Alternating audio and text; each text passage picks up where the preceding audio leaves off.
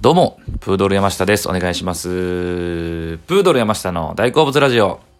さあ、えー、最近ね、あのーゲストが続いたりしたんですけども、えー、今回は一人で語りたいと思います。えー、僕、今回する話はですね、えー、最近、えー、一気見して見終わりました。えー、海外ドラマの、えー、感想を言っていきたいと思います。えー、その海外、ネットフリックスで、えー、10月の頭に、えー、配信されても、えー、だからすごい配信されたというほやほやの、えー、ドラマなんですけども、えー、エミリー・パリに行くというドラマですね。えー、1話あたりが、えー、最近のこのネットフリックスとか、あのー感じなんですかね。あの、短いんですよね。1話あたりが20、だから30分内ぐらいの話で、で、全10話一気に配信されてまして、それをもう一気見したんですけども、えー、どんな話かっていうと、えー、まあ、ラブコメですね。えー、ジャンルで言ったら。はい。えー、あるアメリカ人の、えー、アメリカのシカゴに、えー、住んでて働いてる、えー、女の子、エミリーがですね、えー、まあ、その仕事の都合で、ひょんなことから、えー、フランスのパリに移住するんですよね。で、えー、移住してはいいものの、えー、エミリーはとフランス語が全くできないんですよ。で、できないで、その言葉の壁とか、えー、文化の違いとかに、ぶつかりながらも、えー、その情熱とか仕事に対する思いとかがあるので、この仕事、それで、当たって砕けろ精神でいろんなとこに、え、仕事チャレンジしたりとか、えー、友情とか、えー、恋愛をしまくったりとかっていう話なんですね。はい。そう。で、あのこれ作品自体があの、セックスザ・シティっていう、もう僕は見たことはないんですけど、でも、でも知ってます。あの、世界的に有名な、えー、海外ドラマの、と同じ監督なんですよね。なので、セックスザ・シティとかこういう、えー、女性の奮闘記みたいな、えー、女性がこう、仕事に恋愛に、みたいな、こう、輝くみたいな、もう、そういう系の好きな、人からしたら楽しいドラマやと思いますし、あの、まあ、だから女性が見て結構楽しいかなって感じですね。僕も楽しんでみたんですけど、ほんまにあの、OL が見るような感じのはい、もう僕も家でお酒飲みながら、えー、わーわー、キャーキャー思いながら見てましたね。はい。あ、ちょっとだから、プラダを着た悪魔とかにも似てるっすかね。あのー、上司が出てくるんですけども、ある上司が。と、仕事とかでこう、最初こう、ちょっとあんまうまいこと関係がいってないんですけども、徐々にこう、関係を築いていく的な感じで言ったら、プラダを着た悪魔の感じもありますし、はい。その辺が好きな人はめっちゃ面白いと思いますね。はい。で、まあ、見どころがもうざっくりまとめて、あの、あるんですけど、まあ感想があるんですけども、まあ、とりあえずその、エミリーが、主人公のエミリーがめちゃくちゃ可愛いですね。はい。もちろんその僕ら男性、男から見ても可愛い。まあお人形さんみたいな顔してはるんですけども、エミリー。もし、えー、女優さんがリリー・コリンズっていう女優さんで、あのー、世界的に有名なミュージシャンのフィル・コリンズっていう人が、えー、いるんですけど、その人の娘さんみたいですね。31歳で今年。はい。で、えー、僕、その作品も見てないんですけど、あの、白雪姫というなんか雪の女王っていう実写の白雪姫かな？2012年かなんかね、やったやつで抜擢されて結構ブレイクされた方みたいで、この人がめちゃくちゃ可愛いんですよ。で、その、な、演じてるキャラクター自体も、主人公のキャラクターの性格もよくすごい、えー、なんかサバサバしてて、えー、可愛いけど、えー、その多少の困難とかにも、仕事、なんかその、意地悪とかされるんですけど、結構いろんな、そう、に、えー、でも負けずに頑張ってみたいな。で、恋愛もめちゃくちゃ奔放にしてみたいな、えー、感じが可愛らしくて、あとその、ファッションがすごいんですよね。まあそのフランス、パリっていうのもあるんですけども、えー、えー、勤めてる会社自体はね、あのー、ファッションの会社ではないんですよね。なんかこう、なんでしょうね、まあ、マーケティング会社っていう、あれですけど、まあ、その広告代理店的な感じ。だからその、えー、なんか香水メーカーとか出てくるんですよね。あの、まあ、でも、えー、服の、えー、あれもあったから、そういう人らの案件を受けて、えー、イベントを売ったりとか、え、広告を出したりみたいな会社に勤めてるんですけど、その、多分その、これおしゃれ好きな女性から見たらこのドラマなんか、あ、この服めっちゃ可愛いなとか、エミリーがこの身につけてるアクセサリー可愛いなみたいな、を、見て楽しむ。まあ、目でも楽しめるんじゃないですかね。いや、だから マジでこれまあまあ、お、でも男の人が見ても楽しめると思いますけど、僕なんとなく見て、あの、エミリー・パリ行く見て、あ、面白いなと思って一気見しちゃったんで、えー、で、僕的には面白かったんで、まあはい、感想を言うんですけど、で、その、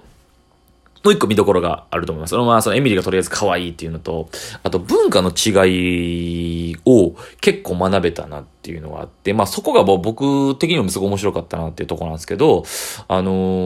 ー、実際どうなんかって 僕まあフランスもアメリカも行ったことないんであれなんですけど、あのー、そう、あのーフランス人のこの性格とか、えー、フランスのパリの文化とかを、えー、がすごい描かれてるんですけども、そこに、えー、エミリーがことごとくぶつかるんですよね。あの、とりあえずその、え、い、その、エミリーの勤めてる会社が買収するんですよね、そのフランスのパリの会社を。で、そこにま出向っていうか、そのまあ、あの、出張じゃないけど、そこに行って担当で行ってくれみたいな感じなんですけど、無そのフランスのその、えー、パリの会社の人たちが最初とりあえずみんなめちゃくちゃ意地悪なんですよ。さっきも言ったと思うんですけど。アメリカ人に対してね、ちょっと敵対視じゃないけど、みんなアメリカ人のことがあんま好きじゃないんですよね。これ実際どうなんかはわかんないんですけど、でも、ちょっとだから、あの、そうなんかなと思ったのが、あの、プライドがすごい高いんですよね、フランスの人が。で、これなんでかって言ったら、その、やっぱり芸術とか文化面によって、アメリカ人より、アメリカの人間より上やと思ってるんですよ。アメリカ人ちょっとダサいと思ってて。で、しかもアメリカのシカゴから来たっていう、その設定なんですけどね。そのエミリーが。むちゃくちゃ田舎者扱いするんですよね。そう、あの、アメリカで、アメリカの田舎者が偉そうな口聞いてみたいな、とか。そう。で、その辺がなんか描かれてて、あの、すごいぶつかるんですよね。え、なんでフランスの人でみんなこんなんなみたいな、エミリーが。そう。みんな働きたがらないし、えランチに3時間ぐらいとってみんなワイン飲んで楽しむみたいな 感じなんですよ。で、自由奔放で。そう。で、なんかすごい印象的だったセリフが、アメリカ人は、えー、仕事の、生きる、え、ちゃうわ。仕事をするために生きてるみたいな。でも俺たちフランス人は生きるために仕事をするんだみたいな。ちゃうわ。うん、そうそうそうそう。仕事、そうやな。仕事をするために生きるんじゃなくて生きるために仕事をするみたいな。だから必要最低限の、えー、生活ができたらいいみたいな。だから上昇志向があんまないんですよね。実際どうか、全員がどうかわかんないですけど、でもなんか、その大まかなフランス人の特徴を描いてて、で、なんかその、アメリカ人、フランスそのドラマの中のパリの人からしたら、アメリカ人がすごい働き者扱いというか、なんかその馬車馬に働いて何が楽しいねみたいな感じなんですけど、これってなんかその外国の人が思う日本人っぽいなみたいな。そう、のその、欧米の人から見た日本人ですごい働きありというか、えー、なんかそういうイメージあるじゃないですか。それをフランス人アメリカ人に思っているみたいなのがあって、あ、そんな感じなんかなみたいな。確かにそう世界的にね、あの、成功してる、めちゃくちゃ売り上げてる企業、アメリカ企業、大企業が多いと思うんですけど、フランスはあんまないんかなみたいな。とかそういうのが、えー、文化の感じを描いてて面白いなっていうのはありましたね。うん。で、やっぱ、思った、思ったのがその排他的なんですよ。パリ、パリの人が。で、文化とか芸術とか他の地域に比べて優れてて、上だと思ってるとこに関して思ったのが、ちょっとパリの人が京都人っぽいんかなっていう、そう。僕、京都人、京都出身じゃないです、なんですけど、あの、まあ、その少なからずシンパシーというか、はい、やっぱりその優れてると思ってる。優れてるって言い方はちょっと失礼ですけど、で、え、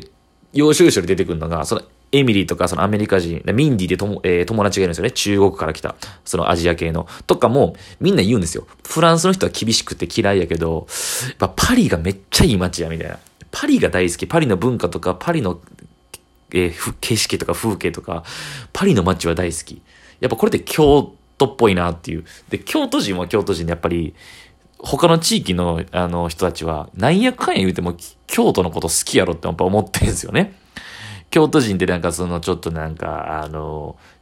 腹がなんか見えへんというかね、本音がわからへんみたいな、ちょっと性格悪いみたいなイメージあるかもしれないですけど、でもそんなこと言うとかって、京都のこと好きやん自分らって思ってんすよ。それはなんか、パリの人とやっぱ似てんのかなっていう、都ですから。芸術の都って言いますけど。なんかその辺思いましたね。はい。あとそのドラマの中で象徴的だったのが、そのフランス人男性をすごい、の描き方が面白くて、あのやっぱ奔放なんですよね、性に。